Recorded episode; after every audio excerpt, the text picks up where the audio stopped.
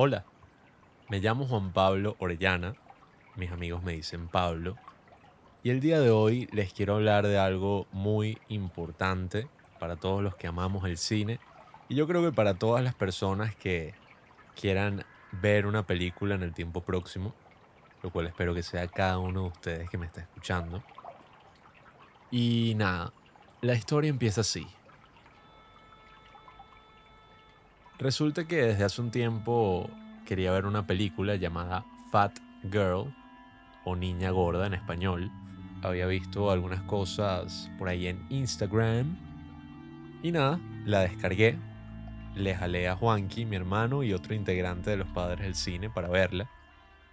Y resulta que nos terminamos sentando a eso de la una de la mañana y nos preparamos para ver una obra maestra. No, bueno, en verdad no fue tan buena como esperaba que fuera. Una película muy minimalista, una hora y veinte de Francia, principios de los 2000, y que cuenta la historia de, bueno, como dice el título, una niña gorda, una adolescente, que tiene que lidiar con muchas cosas, sobre todo su hermana, que es un fastidio. Y cuando terminó la película, Juanqui estaba totalmente furioso. Tuvimos una pequeña discusión, como siempre lo hacemos, después de ver una película que no le haya gustado y a mí sí, o viceversa. Esta discusión terminó en el ritmo de la película. ¿Por qué yo disfruté una película tan lenta? Y no solamente era lenta, era muy, pero muy minimalista. No tenía casi que ningún gran recurso narrativo, no tenía efectos de cámara impresionantes, ni nada de esas cosas a las que ya estamos acostumbrados hasta en YouTube. Y a lo largo de la conversación empecé a reflexionar sobre este género cinematográfico que disfruto muchísimo, llamado el cine lento. En verdad tiene muchos nombres académicos, pero yo lo llamo así estas películas que no tienen que ser sobre una gran narrativa, sobre un drama, sino que suelen ser muchísimo más contemplativas y por esa misma razón tienen una cualidad única de la que hoy les quiero hablar. Hoy, eh, mi recomendación, como cada dos lunes, quiero dedicar un espacio para que conversemos sobre este otro tipo de cine que no busca llamar tu atención, no busca vender millones de entradas, sino más bien busca algo muy, pero muy distinto. Y claro, depende del autor, depende de, en gran parte también de la audiencia. Y estuve investigando un poco antes de grabar este capítulo, porque después de esa discusión que tuve con Juanqui, que un poco con la incógnita de qué en verdad constituye una película lenta y una película buena. Nosotros utilizamos generalmente el adjetivo lento como algo negativo y decimos, no, es que esta película fue lenta, eh, estuve súper aburrido durante la hora y media que dura. Y hay una anécdota que creo que para mí lo aclaró todo y, y parte de lo más sencillo que fue una, una señora que trabajó en mi casa muchísimo tiempo. No es que yo sea millonario, pero en Latinoamérica es como casi de costumbre a veces en las familias clase media tener a una mujer, una muchacha que, que pueda ayudar con distintas tareas, tareas de servicio. Y recuerdo a esta mujer que trabajó muchísimos años con nosotros desde que yo era prácticamente un bebé en la que ella estaba limpiando y yo estaba viendo una película en la televisión y ella inocentemente me preguntaba qué tal la película, qué me parecía. Casi que en momentos ella limpiaba y veía la película conmigo. Y yo recuerdo haberle dicho como, bueno, me parece un poco lenta, no sé si, si la estoy disfrutando. Y ella dijo con toda la simpleza del mundo, sí, bueno, ya poco a poco le irás agarrando el ritmo de la película. Y yo siendo un niño mm, me pregunté qué es eso de agarrarle ritmo a la película. Y, y es algo que, que todavía recuerdo, y recuerdo con mucho cariño además, porque pienso que ese concepto de agarrarle el ritmo a la película es algo que no tenemos internalizado en lo absoluto. Nos sentamos a ver una película, a ver lo que sea, y no consideramos que eso que estamos viendo, eso que estamos experimentando, tiene una cualidad propia, es su propio mundo, sino que muchas veces nos sentamos esperando ser complacidos por la película, esperando que todas nuestras expectativas se llenen y restando cada vez que una de esas expectativas no se cumple. Esta película es aburrida, esta película tiene actuaciones muy frías, esta película no me hizo llorar, esta película esto, esta película lo otro. Muchísimas casillas podemos llenar sin considerar que quizás la película es algo más. Y, y precisamente eso es lo que hace interesante este tipo de cine. Entonces, bueno, ya que saben el trasfondo de todo mi predicamento, resulta que estuve investigando sobre este cine. Hay directores y escritores de cine que llaman a este tipo de cine algo así como el cine trascendental. Estuve incluso escuchando algunas interesantes interpretaciones que decían que hay como dos vertientes, quizás el cine poético y el cine de ensueño. Y yo creo que la mejor forma de describir estas películas radica en los grandes autores que ya conocemos y que ese es su tipo de cine. Por ejemplo, tenemos a Andrei Tarkovsky, eh, señalaría también a Yasuhiro Ozu, Michael Haneke, que es un poco de ese estilo frío y, y lento, por así decirlo. Y lo interesante es que hay cientos de directores de todas partes del mundo que tienen un estilo muchísimo más, ni siquiera diría lento, muchísimo más pausado. Y, es como muy interesante adentrarme dentro de este cine, porque era algo que yo ya había hecho viendo algunas películas de cine francés, como Pauline at the Beach, Pauline en la playa, y otras películas del estilo que no tenía ni idea de, de que eran ese tipo de cine o, incluso algunas películas de Bergman que al verla a los 15 años recuerdo sentarme y ver, bueno, dos horas y media de dos personas conversando sobre el amor, sobre la filosofía y yo siendo un adolescente de 14 años sin saber lo que estaba haciendo.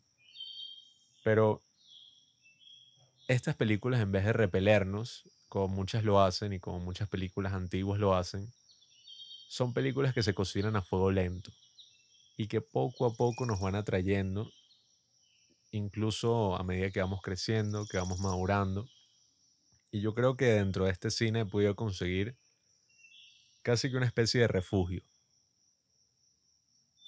Un refugio que se basa en simplemente sentarse, dejar de lado un poco nuestras expectativas y, y ver qué ocurre. Simplemente estar abierto hacia esa experiencia.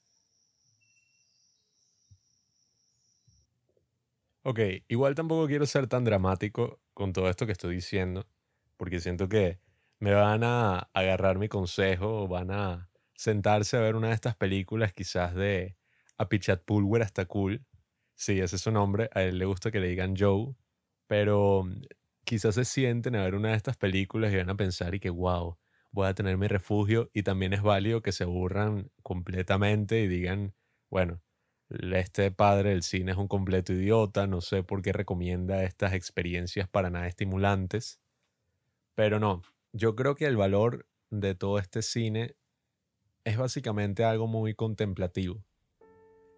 Porque todas estas convenciones de las que he hablado sobre, por ejemplo, el drama, es algo que vemos mucho en el teatro y sobre lo que se basa el teatro completamente, que es, bueno, la acción, que quiere un personaje, qué quiere el otro personaje, cuál es el conflicto entre ambos, eso es lo que genera el drama. Todas estas cosas usualmente no están en estas películas. Son películas como por ejemplo las de Jean-Luc Bresson, uno de los grandes directores de este estilo, que fue el que hizo Auhazar Baltasar, Pickpocket por ejemplo, Un hombre escapó. Son películas que tienen este estilo, por así decirlo, trascendental, ya que mantienen las tomas más tiempo de lo que lo haría una película convencional, tienen un uso de la música muy reducido, se siente como que los personajes actúan de una manera muy lenta, de una manera muy poco convencional. Y por eso les digo, está muy bien que se aburran, no tiene absolutamente nada de malo, pienso yo. Pero la película sí tiene un ritmo propio, un ritmo que hay que agarrarle, un ritmo que hay que sentarse, tener paciencia. Y en este mundo en el que vivimos actualmente, donde estamos completamente estimulados a cada segundo, a cada minuto, donde pasan cosas que justamente esta mañana estaba reflexionando cuando me desperté, cuando fue que empecé a agarrar la costumbre de levantarme, agarrar el teléfono de la cama y con la cara todavía en la almohada revisar Instagram, ver alguno que otro reel, leer alguna que otra noticia, cosas que que uno le agarró la costumbre, sobre todo por la cuarentena, pero que básicamente significa ser estimulados el 100% del tiempo. Yo digo que es casi como si lo único que hacemos es consumir porno en todas sus facetas. No me refiero cuando digo porno al, al porno sexual, que también es válido, sino ya es como Instagram se ha convertido en TikTok también, aunque no tengo se ha convertido como esta especie de porno de lo que sea, porno de comida. Entonces estas comidas todas extravagantes, súper insólitas. Em, no hemos llegado todavía hasta el nivel del porno tradicional como lo conocemos, pero es como esa misma idea que está detrás de ese contenido sexual, que, básicamente existe es para estimularte. Y, pasan a ser unos tiempos muy cortos, 30 segundos, un minuto, y, lo que te dicen es como que, bueno, Tienes tres segundos para captar la atención de tu audiencia. Piensa en qué es lo que quiere el público, complace al público. Es como un sistema eh, de inmediatez gigantesco que, bueno, uno lo critica, pero también forma parte de él. Yo también hago reels para los padres del cine. Yo también consumo muchos reels, eh, que también son una especie de TikTok, son básicamente lo mismo, pero un poquito más corto. Y es como un contraste completo adentrarse en este otro tipo de cine. Darle una oportunidad a cineastas asombrosos y, que han hecho demasiado por el mundo del cine, como sería Andrei Tarkovsky, uno de mis directores favoritos sin duda. Y, es un proceso de sentarse y olvidarse de todo lo que está em, en tu mente, básicamente vaciar tu mente y sentir, sentir la experiencia porque al final eso es lo más importante y, lo que puede espantar a muchas personas de este cine, que es que es algo muy intelectual, algo muy científico, muy medido, pero yo creo que es todo lo contrario, yo creo que es algo muy emotivo. La cuestión es que tenemos que sumergirnos en esas aguas para poder sentirlo. Y creo que reflexionando un poco sobre este cine trascendental, reflexionando un poco sobre este cine lento, trascendental, podemos entender y, quizás tener un pequeño lugar en medio de, de toda la distorsión de tiempo que hemos vivido en pandemia. Porque bueno, todos sabemos que no ha sido fácil este último año. Y bueno, vamos a ver hasta cuándo llegamos con toda esta situación horripilante. Pero el hecho de tener que quedarnos en nuestras casas al principio fue un cambio súper drástico para yo creo que casi que el 90% de, de, toda la población del mundo, de toda la humanidad. Porque fue un cambio súper drástico el hecho de quedarse en casa obligatoriamente, no por elección, y tener que enfrentarse como a esa soledad. Y, y no es una soledad ni siquiera social lo que me pesaba en ese entonces, sino es como una soledad de tiempo. ¿Qué voy a hacer con todo este tiempo que tengo encima? y, no es como una gran oportunidad como uno lo piensa en las vacaciones. Mira, tengo todo este tiempo libre, quiero aprender algo nuevo, quiero ponerme a crear, quiero disfrutar, quiero ser un vago por una semana, sino que es como si ahora lleváramos todo el tiempo indefinido en nuestros hombros y había que conseguir algo que hacer, algo para, para sacar y básicamente pasar el tiempo. Sobre todo al principio, yo creo que ya no. Yo creo que ya nos hemos acostumbrado un poco.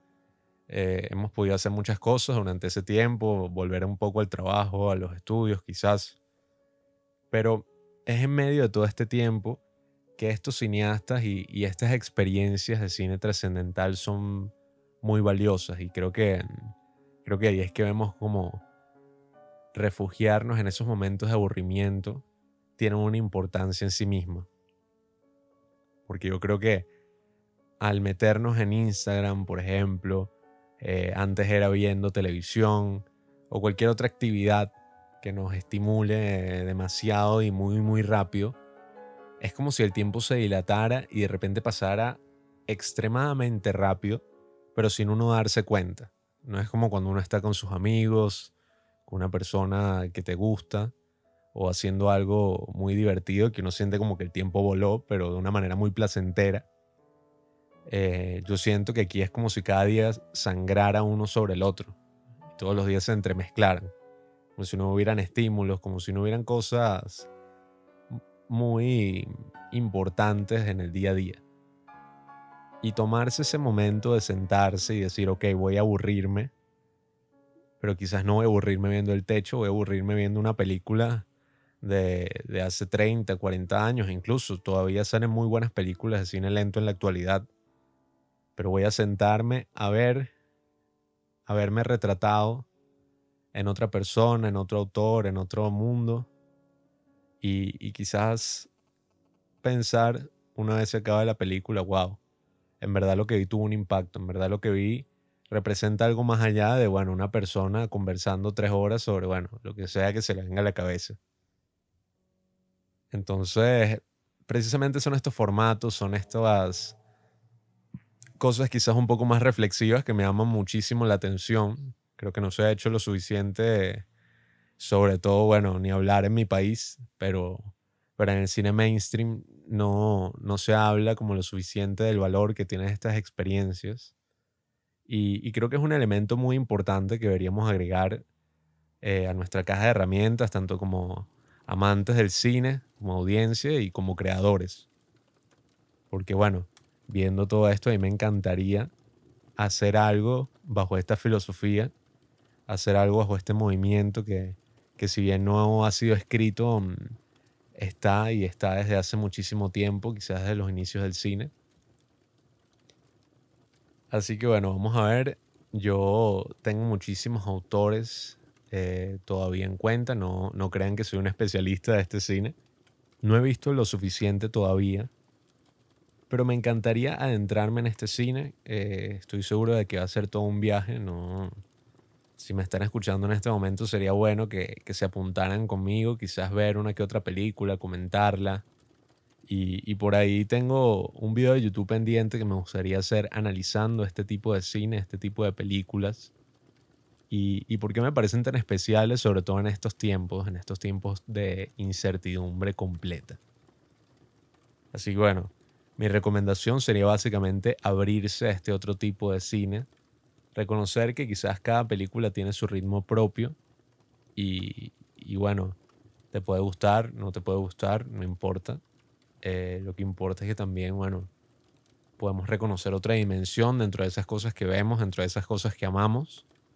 Y, bueno, si, si quieren abrir a este nuevo tipo de cine para mí, que es el cine lento, el cine trascendental y reflexivo, Dígame en los comentarios, dígame en Instagram, arroba los padres del cine.